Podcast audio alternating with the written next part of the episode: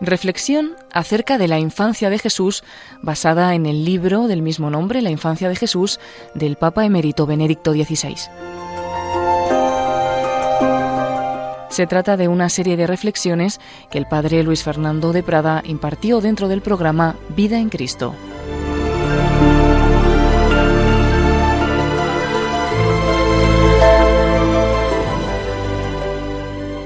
Un cordialísimo saludo, mi querida familia de Radio María.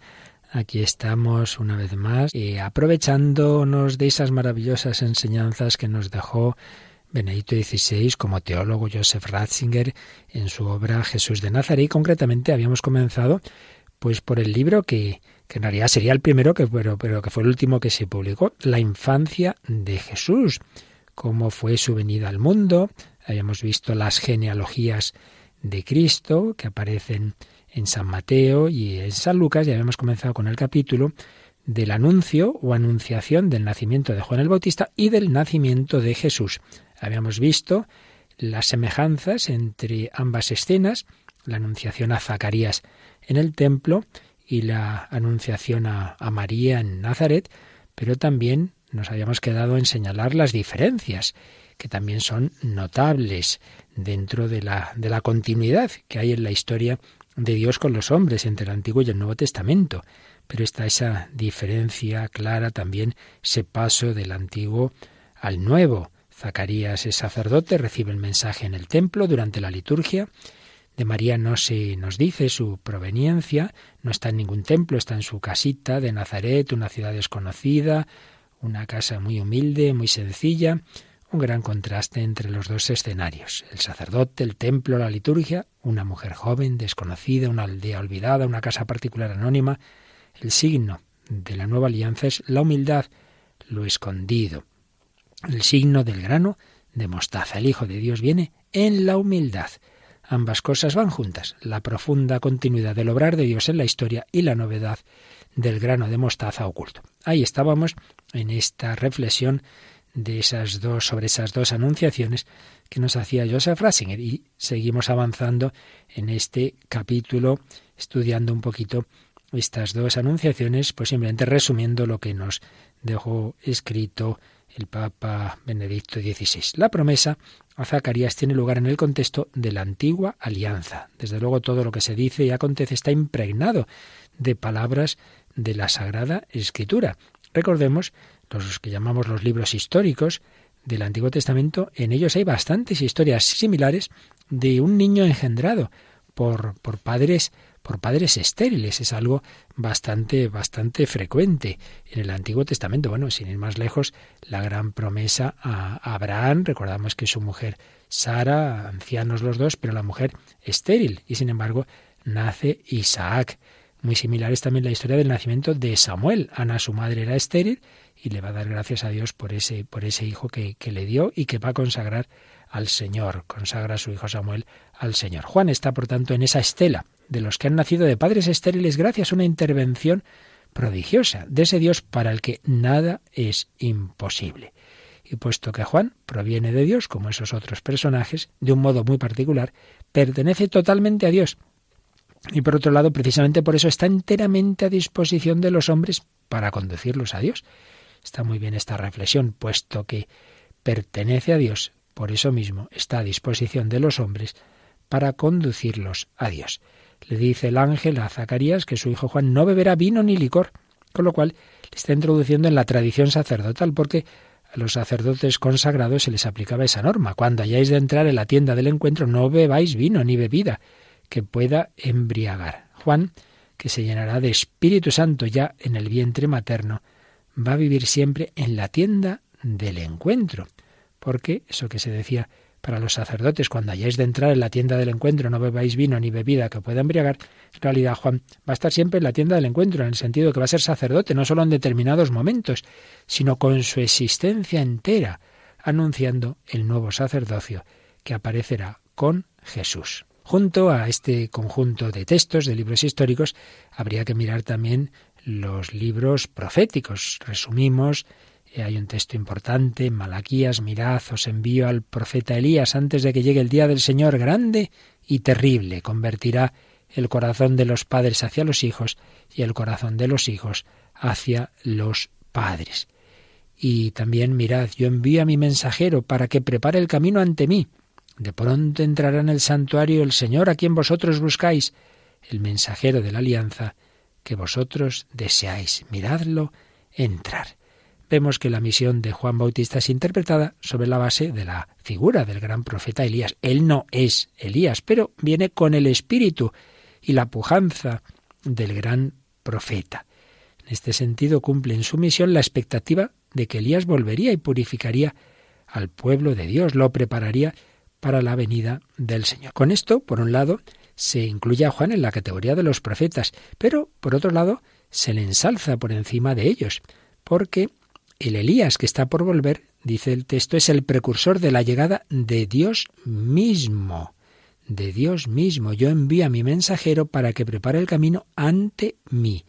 Así se está poniendo tácitamente en estos textos la figura de Jesús, su llegada en el mismo plano que la llegada de Dios mismo. Claro, en Jesús viene el mismo Señor, marcándole a la historia su dirección definitiva. Esto en Malaquías. Pero podríamos recordar el profeta Daniel. Y es que eh, es el único libro del Antiguo Testamento en que se menciona el nombre del, del arcángel Gabriel, ahí en este profeta Daniel. También se presenta allí ese mensajero de Dios ante el profeta a la hora de la ofrenda vespertina. Daniel 9:21. Frente a las dudas de Zacarías, también el mensajero se va a revelar como Gabriel, que sirvo en presencia de Dios.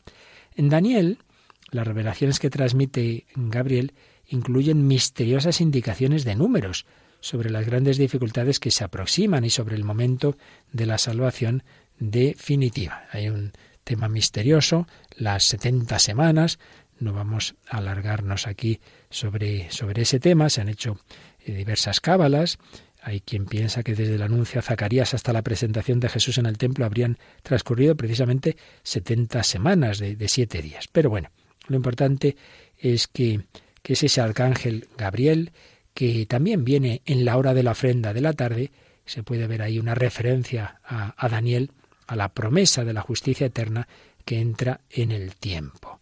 Se nos está diciendo así que el tiempo se ha cumplido. El evento oculto que tuvo lugar durante la ofrenda vespertina de Zacarías indica en realidad la hora escatológica, la hora de la salvación. La hora de la salvación. Pues vamos ya con la anunciación a María, Lucas 1, 26 y siguientes. En el sexto mes, el ángel Gabriel fue enviado por Dios a una ciudad de Galilea llamada Nazaret, a una virgen desposada con un hombre llamado José, de la estirpe de David. La virgen se llamaba María. Como vemos, este anuncio del nacimiento de Jesús empieza en relación con la historia de Juan el Bautista, porque se habla del sexto mes, el sexto mes de esa anunciación de Juan el Bautista a, Zacarías. Pero también hay otros, otros vínculos entre ambos acontecimientos y misiones, como es la información de que María e Isabel son parientes y por lo tanto también lo son sus hijos.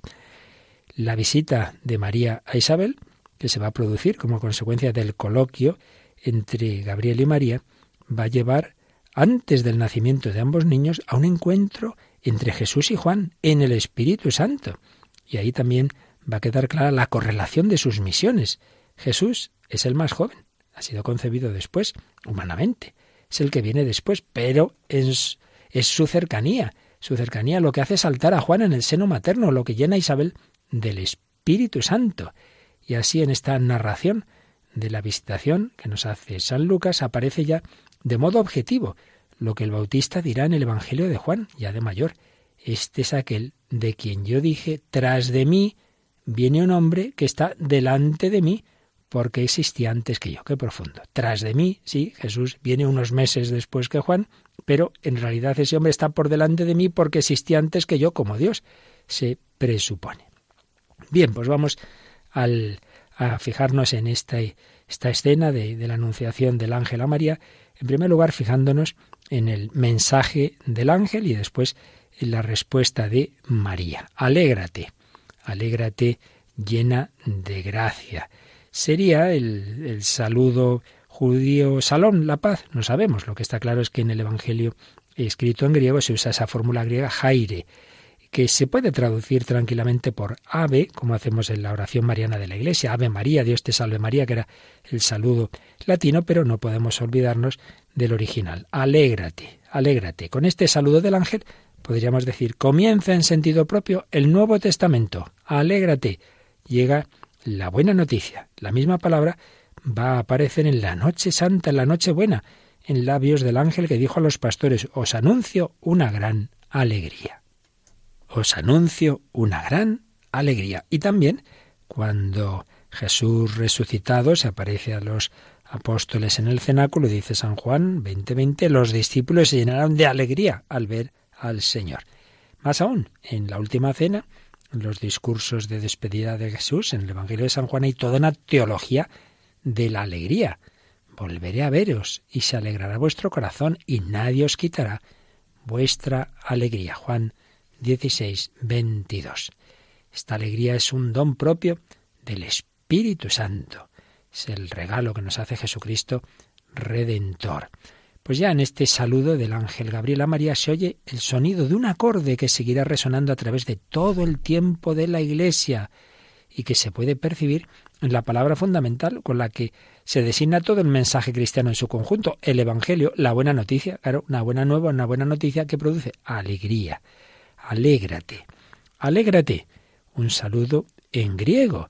Bueno, ahí podemos ver también una alusión a la universalidad del mensaje cristiano, porque el griego era la lengua más hablada en aquella época en, en, toda la cuenca del Mediterráneo. Y sin embargo es al mismo tiempo también una palabra tomada del Antiguo Testamento. Por un lado, una palabra griega, universalidad, pero por otro lado, una palabra en la que resuena el Antiguo Testamento en plena continuidad con la historia bíblica de la salvación. Se ha estudiado la resonancia en concreto de la profecía de Sofonías 3, 14, 17, que suena así. Alégrate, hija de Sión, grita de gozo Israel. El Señor tu Dios está en medio de ti. Alégrate, hija de Sión. ¿Cuál es el motivo para que la hija de Sión se alegre? El Señor está en medio de ti. Ese es el motivo esencial. Literalmente traducido sería el Señor está en tu seno. Es lo que vemos en Sofonías 3, 15 y 17. Con esto Sofonías retoma las palabras del libro del Éxodo que describen la morada de Dios en el arca de la alianza como un estar en el seno de Israel. Éxodo 33, 3 y 34, 9 estar en el seno de Israel. Bueno, esto reaparece en el mensaje de Gabriel a María, concebirás en tu seno, en tu vientre. ¿Qué vemos? Pues que María aparece como la hija de Sión en persona. Alégrate, hija de Sión, alégrate, María. María se convierte en el arca de la alianza, el lugar de una auténtica inhabitación del Señor. Alégrate, llena de gracia también podríamos reflexionar, son muchísimos aspectos que no podemos desarrollar todos, la conexión entre la alegría y la gracia. Alegría y gracia, que en griego son dos palabras que se forman a partir de la misma raíz. La, la alegría, jará, y la gracia, jaris. Alegría y gracia van juntas. Vamos ahora al contenido de la promesa que el ángel le hace a María. María dará a luz un niño a quien el ángel atribuye los títulos de Hijo del Altísimo e Hijo de Dios. Se promete además que Dios el Señor le dará el trono de David su padre. Reinará por siempre en la casa de Jacob y su reino, su señorío, no tendrá fin. El Espíritu Santo vendrá sobre ti y la fuerza del Altísimo te cubrirá con su sombra. Se añade esta promesa relacionada con el modo de la concepción. Por eso el santo que va a nacer se llamará Hijo de Dios. Bueno, vamos a fijarnos en esto último, este, este descenso del, del Espíritu Santo. El Espíritu Santo vendrá sobre ti, la fuerza del Altísimo te cubrirá con su sombra. Aquí que vemos, este lenguaje está muy relacionado con la teología del templo y de la presencia de Dios en el santuario. La nube sagrada, la que se llamaba la Sequiná, era un signo visible de la presencia de Dios.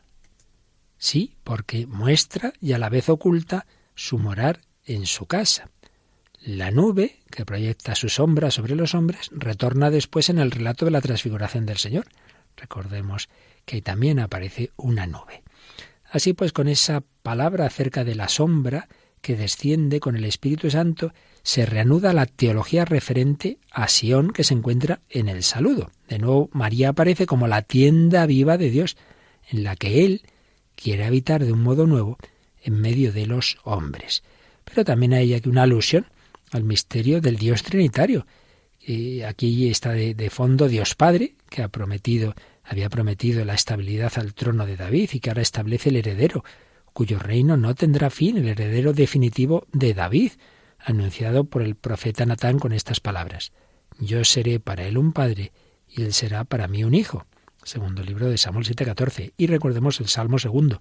Tú eres mi hijo, yo te he engendrado hoy. Las palabras del ángel permanecen totalmente en la concepción religiosa del Antiguo Testamento, pero a la vez la superan. Una vez más vemos estos dos aspectos. Hay una densidad y una fuerza antes inimaginable.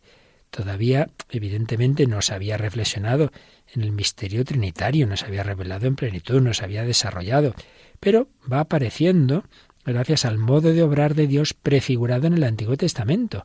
Aparece en el acontecimiento antes de llegar a ser doctrina.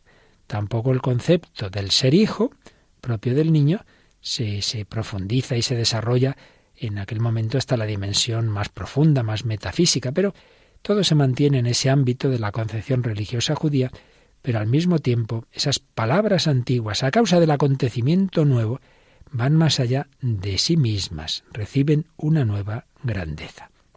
Y en este contexto también aparece el nombre de Jesús, que el ángel atribuye al niño.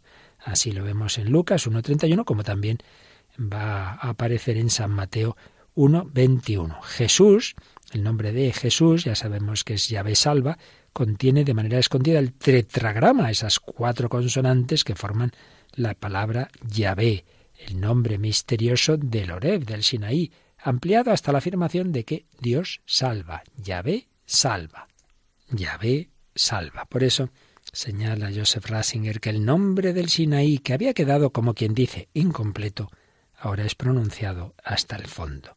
El Dios que es, yo soy el que soy, es el Dios presente y salvador. ¿Qué más? Pues la salvación que trae este niño prometido se manifiesta en que se instaurará definitivamente el reino de David. En efecto, al reino davídico se le había prometido una duración permanente. Tu casa y tu reino durarán por siempre en mi presencia y tu trono durará por siempre. Sin embargo, Luego tenemos textos como el Salmo 89, donde aparece la contradicción entre el carácter definitivo de esa promesa y la caída de hecho del reino davídico. Si sus hijos abandonan mi ley, castigaré con la vara sus pecados, pero no les retiraré mi favor, ni desmentiré mi fidelidad.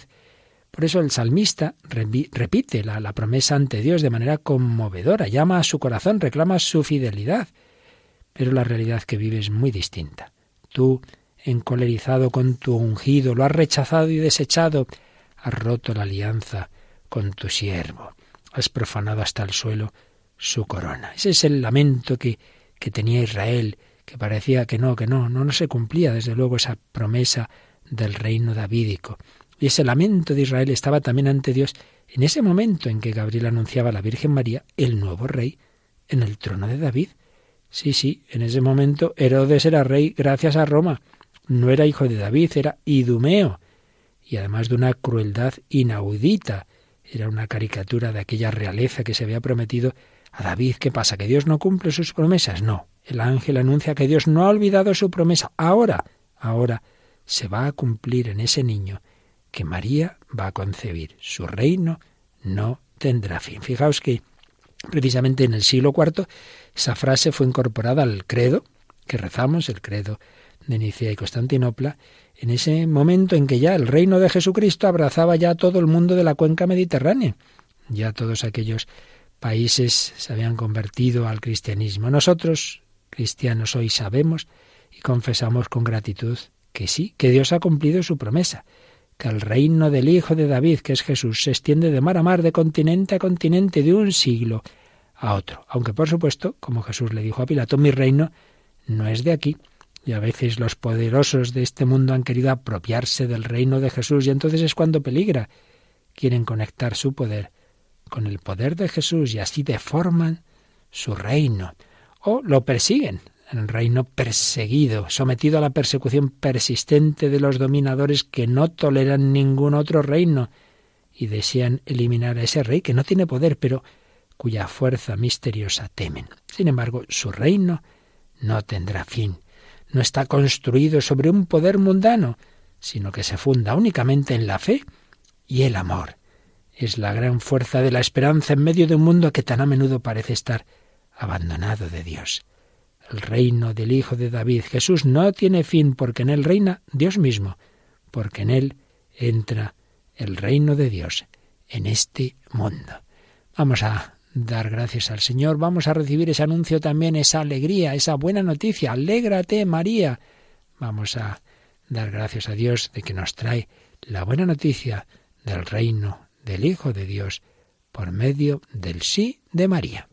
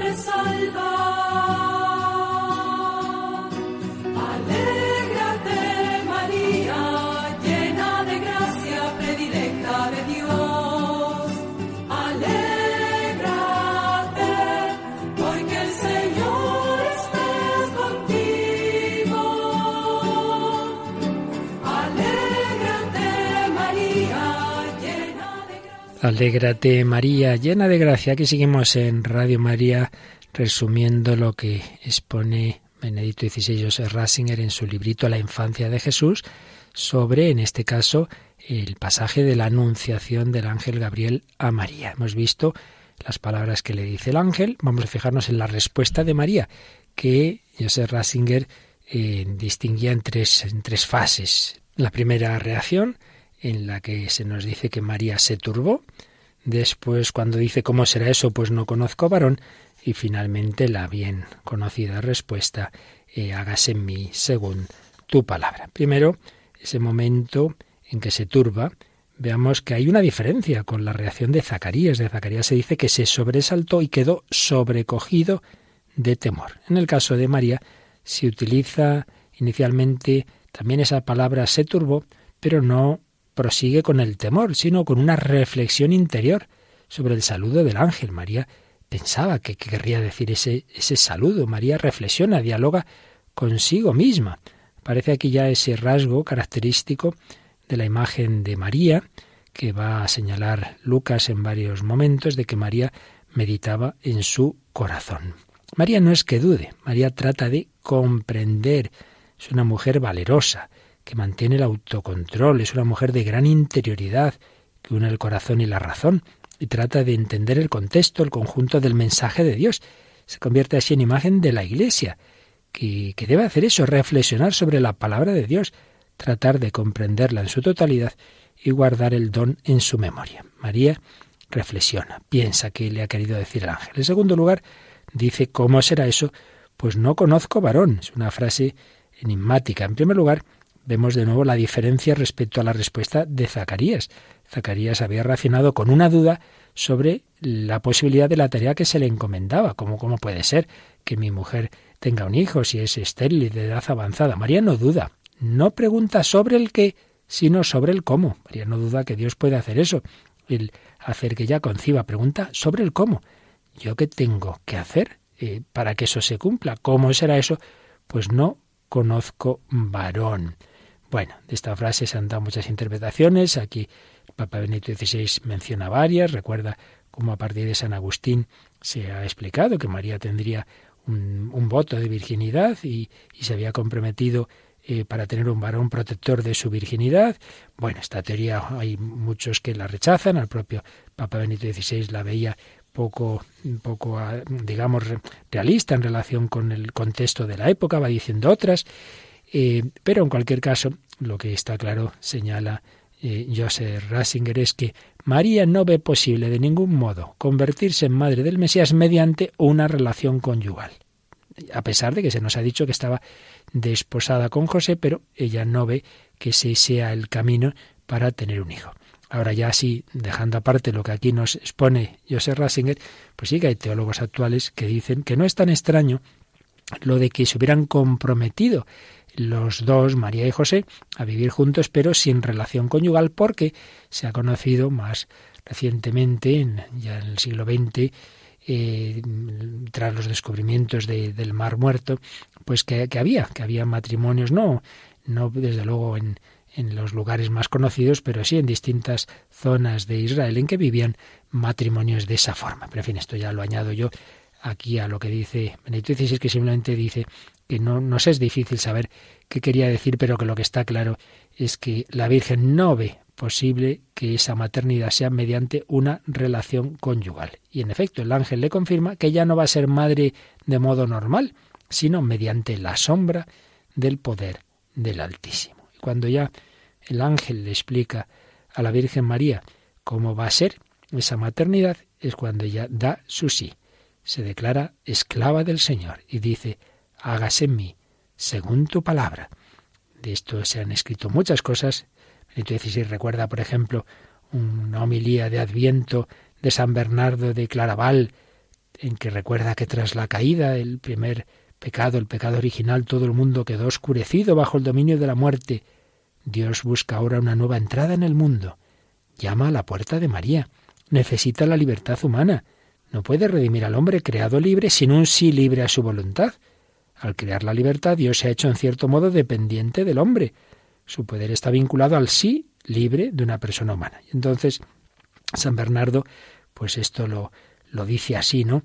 Como todo el mundo, el cielo y la tierra están conteniendo el, el aliento. ¿Qué dirá María? Dirá sí, vacila.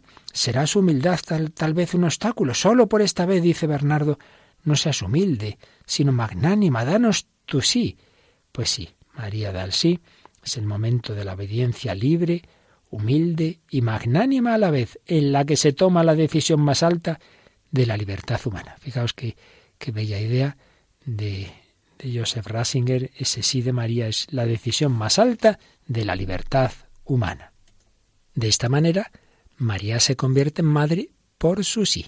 Los santos padres, esos autores de los primeros siglos de la Iglesia, eh, comentaban que en realidad María había concebido por el oído, es decir, mediante su escucha, en el sentido de que a través de su obediencia la palabra ha entrado en ella y ella se ha hecho fecunda. Y así también Dios quiere nacer en nosotros mediante la fe y el bautismo, por los cuales el logos, la palabra, el verbo, viene siempre de nuevo a nosotros, haciéndonos hijos de Dios, dice San Ireneo. ¿Cómo podrán salvarse si no es Dios aquel que llevó a cabo su salvación sobre la tierra? ¿Cómo el ser humano se acercará a Dios si Dios no se ha acercado al hombre? ¿Cómo se librarán de la muerte que los ha engendrado si no son regenerados por la fe para un nuevo nacimiento que Dios realice de modo admirable e impensado, cuyo signo para nuestra salvación nos dio en la concepción a partir de la Virgen? María concibe por su sí. Y finalmente la última frase de esta narración de San Lucas de la Anunciación dice, y el ángel la dejó. Lucas 1.38. Ese gran momento del encuentro con el mensajero de Dios en el que cambia por completo la vida de la Virgen María termina y María se queda sola, con un cometido que desde luego supera toda capacidad humana. Ya no hay ángeles a su alrededor. Ella debe continuar el camino, que atravesará por muchas oscuridades, comenzando por el desconcierto que va a tener San José ante ese embarazo. ¿Cuántas veces la Virgen María habrá recordado en su vida ese momento en que el ángel de Dios le había hablado? ¿Cuántas veces habrá meditado el saludo, alégrate llena de gracia? Y esas palabras, no temas, no temas. El ángel se va, la misión permanece y junto con ella madura la cercanía interior a Dios, el íntimo ver y tocar, su proximidad. Pues de nuevo vamos a quedarnos contemplando esa escena que todos los días pues hacemos presente en nuestra oración a través del ángelus que tanto rezamos en Radio María, ese momento tan importante, pues de nuevo contemplemos a María y démosle gracias a ella, porque gracias a su sí, el Hijo de Dios ha entrado en nuestra vida, ha entrado en nuestra historia y nos ha salvado.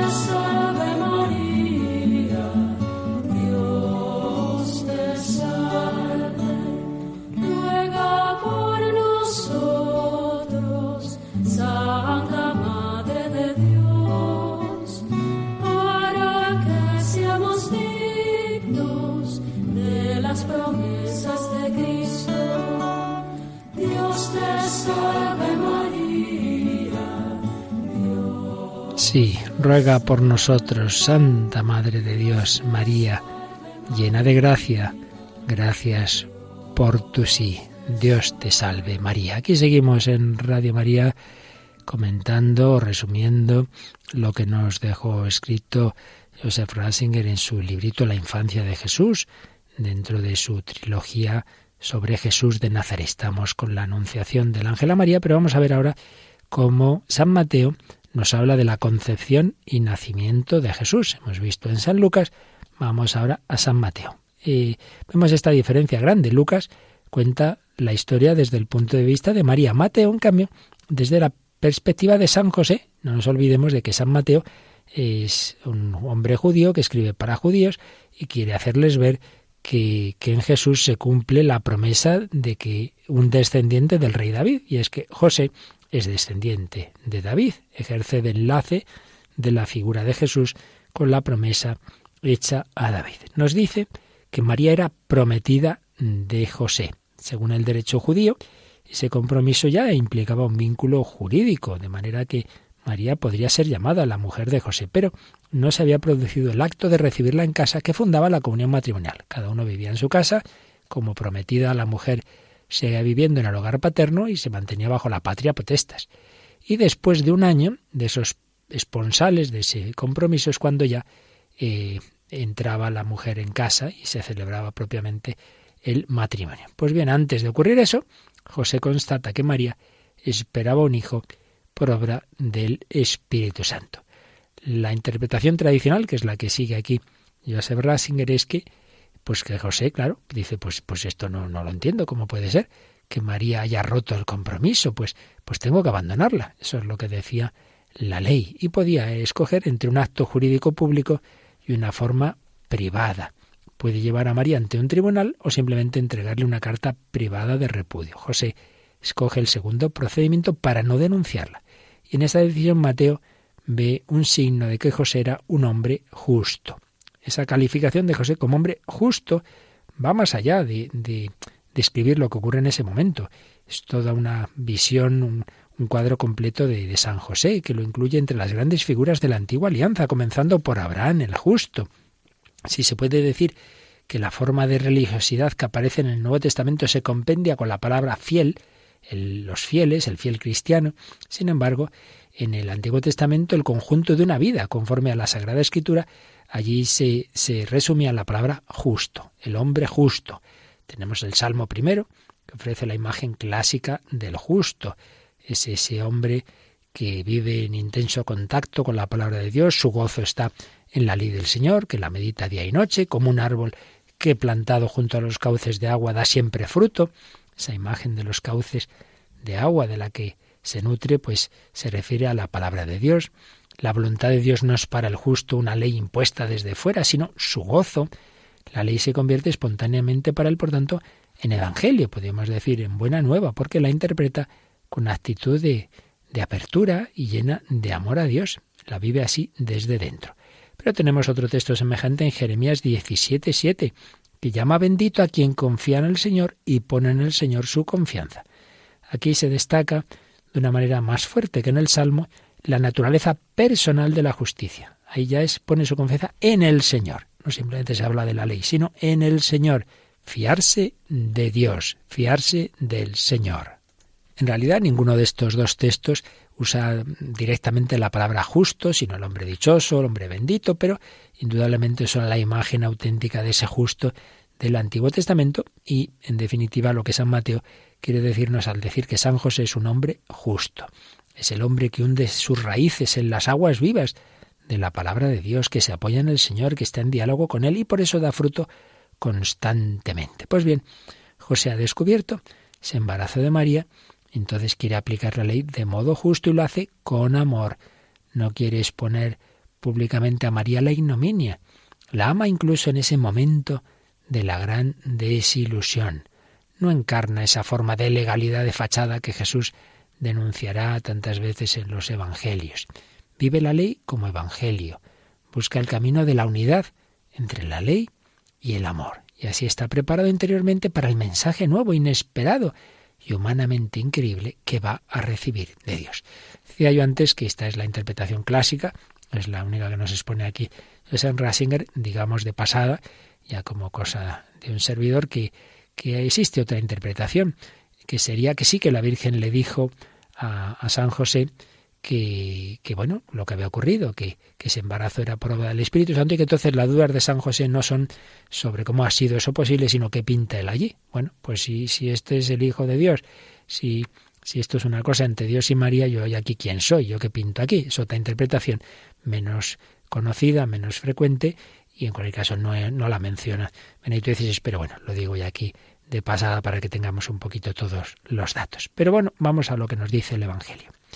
Y es que está el pobre San José, se interprete como se interprete en esa situación de pasarlo tan mal, ¿qué hago yo? ¿Qué hago? Y se le aparece eh, el Señor, se le, le, habla en sueños. El, el, ángel había entrado donde se encontraba María, digamos, durante el día, y en cambio a San José le va a hablar el Señor habitualmente en sueños, pero en sueños que son realidad y revelan realidades. Y aquí, señala Benedicto XVI, podemos ver una indicación de la finura de San José para percibir lo divino y su capacidad de discernimiento. Porque solo una persona muy atenta a lo divino, dotada de una peculiar sensibilidad para Dios y sus caminos, le puede llegar el mensaje de Dios de esta manera. Y es un mensaje impresionante que requiere de una gran fe. Dios le habla a José y se pregunta Benedicto XVI, ¿es posible que Dios haya hablado realmente, que José haya recibido en sueños la verdad? Una verdad que va más allá de todo lo que cabe esperar. ¿Es posible que Dios haya actuado de esta manera en un ser humano? ¿Que Dios haya realizado de este modo el comienzo de una nueva historia con los hombres? Mateo había dicho antes que José estaba considerando en su interior qué tenía que hacer.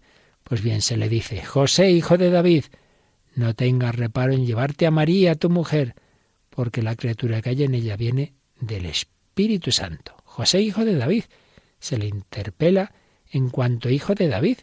Con eso se está indicando el cometido que se le confía. Como destinatario de la promesa hecha a David, él debe hacerse garante de la fidelidad de Dios. Sí, sí, Dios cumple su promesa. Ya ves, un descendiente de David ya llega, ya llega. No tengas miedo, no temas aceptar esta tarea, que ciertamente podría suscitar temor, pero no temas lo mismo que el ángel le había dicho a María. José se encuentra también implicado en el misterio de la encarnación de Dios, de ese Dios que se hace hombre, y también a San José se le dice que el nombre va a ser Jesús, como le había dicho el ángel a María. María dará a luz un hijo y tú le pondrás por nombre Jesús, le dice el ángel a José, se lo pones tú a ese, a ese niño que va a dar a luz María, porque él salvará a su pueblo de los pecados. Jesús ya ve salva de qué? De los pecados. Junto a la invitación, pues, de tomar a María como su mujer, José recibe esta orden. Una invitación, no temas en, en recibir a María por esposa y segundo, le pondrás por nombre Jesús, la orden de dar un nombre al niño, adoptándolo así legalmente como hijo suyo, el mismo nombre que el ángel había indicado a María. Jesús, Yeshua, Yahvé salvación. El mensajero de Dios aclara en qué consiste esta salvación. Él salvará a su pueblo de los pecados. Esa es la salvación, salvarnos de los pecados. Bueno, solo Dios puede perdonar los pecados. Por tanto, se está poniendo a ese niño en relación inmediata con Dios, se le está vinculando con el poder sagrado y salvífico de Dios. Pero, por otro lado, esta definición de la misión del Mesías podría aparecer, y así fue para muchos, decepcionante, porque lo que la gente estaba esperando era la restauración del reino davídico, la libertad e independencia de Israel, el bienestar material, eso de la promesa del perdón de los pecados, parece demasiado poco y a la vez excesivo. Excesivo porque solo Dios puede perdonar pecados. Demasiado poco porque parece que no toma en consideración el sufrimiento concreto de Israel. Bueno, pues aquí se está anticipando lo que va a ser esa gran controversia sobre el mesianismo de Jesús. ¿Ha redimido verdaderamente a Israel? ¿No ha quedado todo como antes? Seguramente no se corresponde con la expectativa de la salvación mesiánica inmediata que tenían la mayoría de los hombres, que se sentían oprimidos, no tanto por sus pecados, sino más bien por su penuria, por su falta de libertad. Recordemos que, que este tema va a aparecer enseguida en la vida pública de Jesús, en la cuestión de la prioridad de la necesidad humana de redención del cuerpo o del alma, cuando aquellos hombres introducen a un paralítico en, en la casa en la que estaba Jesús predicando, Obviamente quieren que le cure al paralítico, pero Jesús dice, Hijo, tus pecados quedan perdonados. Pero bueno, pero si lo que querían era que el paralítico andara, no, no ser liberado de los pecados. Y además los escribas impugnan que, que Jesús pueda, pueda perdonar pecados. Los demás quedan decepcionados si, lo que querían era ser que, que el paralítico fuera curado. Sin embargo, Jesús va a mostrar que puede perdonar pecados curando a ese paralítico. Queda salvo. La prioridad del perdón de los pecados como fundamento de toda verdadera curación del hombre. Y nos explica con su habitual profundidad Benedicto XVI que el hombre es un ser relacional y si se trastoca la primera y fundamental relación del hombre, que es la relación con Dios, si se trastoca esa primera y fundamental relación, pues todas las demás quedan también ya tocadas. Todas las demás quedan alteradas. Ya no queda nada más, escribe, que pueda estar verdaderamente en orden. De esa prioridad se va a tratar en todo el mensaje y obrar de Jesús. Él quiere, en primer lugar, llamar la atención del hombre sobre el núcleo de su mal, que es el pecado. Si no eres curado en esto, no obstante todas las cosas buenas que puedas encontrar, no estarás nunca verdaderamente curado. Y después de todo esto, pues siguen dos afirmaciones. Una, nos dice el evangelista San Mateo que con todo ello se estaba cumpliendo lo que había anunciado la Escritura. Eso lo hace mucho San Mateo, eh, señalar que, que, que todo lo que va ocurriendo en Jesús pues confirma lo anunciado en la Escritura. Es la prueba de Escritura. Las palabras de lo que llamamos el Antiguo Testamento esperaban, esperaban, aguardaban estos acontecimientos.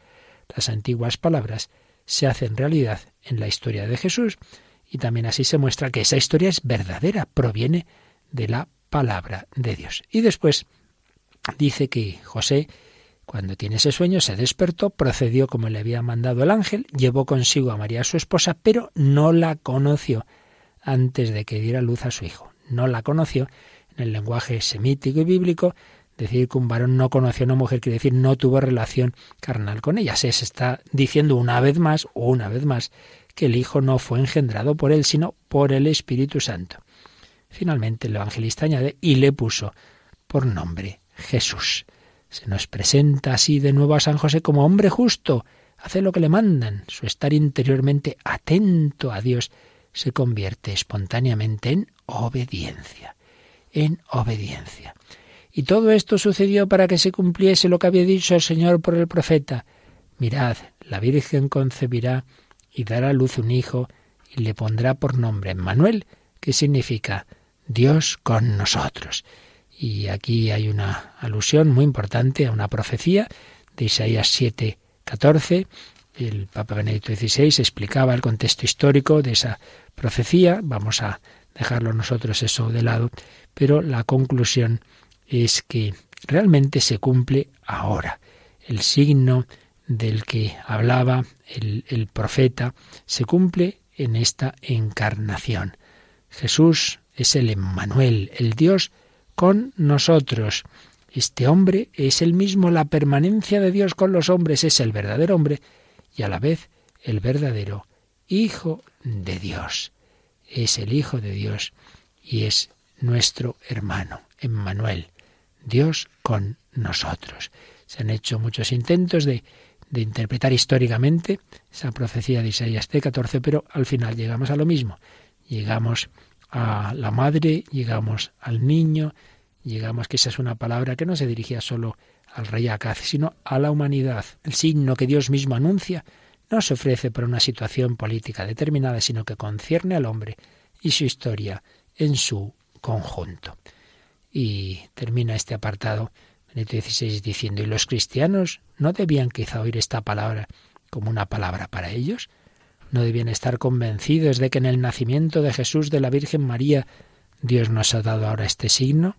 El Emmanuel ha llegado.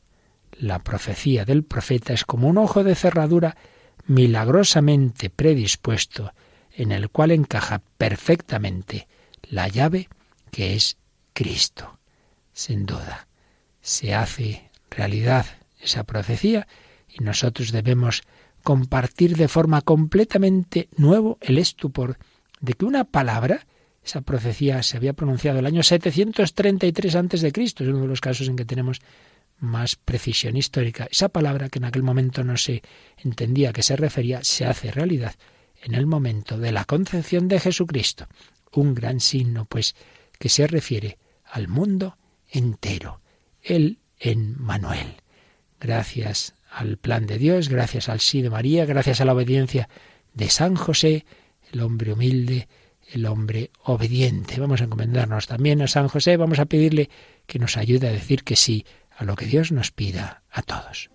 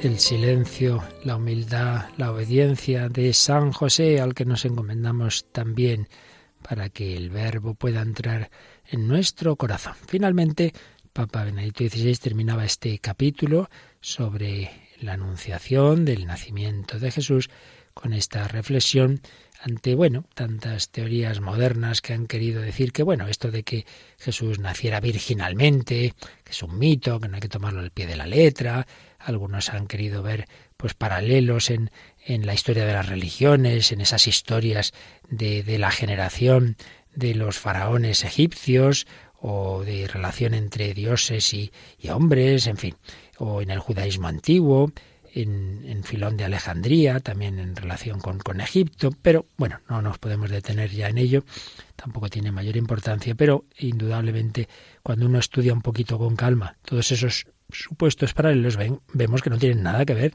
En los relatos de los evangelios se conserva plenamente, claramente, la diferencia infinita entre Dios y la criatura. No hay confusión, no hay semidioses. La palabra creadora de Dios crea algo nuevo. Jesús, nacido de María, es totalmente hombre y totalmente Dios, sin confusión ni división. Y no hay mitos, no es que es un, un mito que se crea luego al cabo del tiempo, no, lo único que pasa es que es después de, sin duda, de la muerte de María, cuando se hace público lo que ella había dicho en privado, lo que ella habría contado de cómo fueron esos momentos iniciales. Pero no es que hay primero una idea y luego la idea se convierte en una narración, sino al revés. El acontecimiento se convertía en objeto de reflexión para intentar comprenderlo. De la figura de Jesús se proyectaba una luz sobre este acontecimiento y a partir del acontecimiento se entendía más profundamente la lógica del misterio de Dios. En definitiva, vemos que quien estudie los relatos bíblicos y los confronte con tradiciones afines verá enseguida la gran diferencia. En Mateo y Lucas no hay nada de alteración cósmica, nada de contactos físicos entre Dios y los hombres.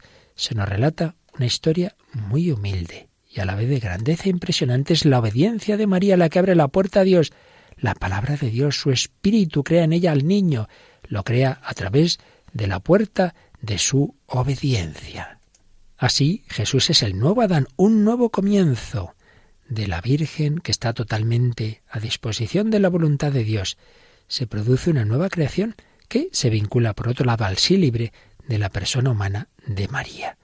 Los sueños secretos y confusos de la humanidad sobre un nuevo comienzo se hacen realidad en ese acontecimiento que sólo Dios podía crear. Claro, los que dudan de estas cosas en el fondo, pues lo que les pasa es lo que señalaba el teólogo protestante Calvarz, que en esto tenía mucha razón, y es que cuando los hombres negamos que Dios pueda intervenir en el mundo material, concretamente en el parto de la Virgen y en la resurrección del sepulcro, pues es como decirle a Dios que Él solo puede actuar en las ideas y los pensamientos, en la esfera espiritual, pero no en la materia. Pues hombre, ese no es Dios. Dios es Dios y Dios actúa en todos los ámbitos. Dios ha creado la materia y puede intervenir en ella. No faltaría más. Por supuesto, no se pueden atribuir a Dios cosas absurdas o insensatas en contraste con su creación, pero aquí no se trata de algo irracional o incoherente, sino de algo positivo, del poder creador de Dios, que abraza a todo ser. Por eso estos dos puntos, la concepción y parto virginal y la resurrección real del sepulcro, son piedras de toque de la fe. Si Dios no tiene poder sobre la materia, entonces no es Dios. Pero sí que tiene ese poder, y con la concepción y la resurrección de Jesucristo ha inaugurado una nueva creación. Es nuestro Creador y es nuestro Redentor. Por eso la concepción y el nacimiento de Jesús de la Virgen María son un elemento fundamental de nuestra fe y un signo luminoso de esperanza. Así termina, termina este bello capítulo de la infancia de Jesús de Benedicto XVI. Que lo sepamos llevar a nuestra oración, a nuestra vida, a nuestra contemplación, a toda nuestra existencia cristiana.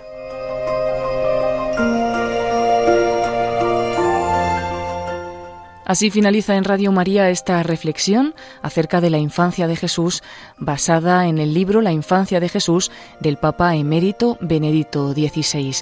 Son una serie de reflexiones dedicadas por el Padre Luis Fernando de Prada a este libro dentro del programa Vida en Cristo. La que han escuchado hoy corresponde a la segunda de las reflexiones de un total de cuatro. Pueden pedirlas en la página web de Radio María, www.radiomaria.es.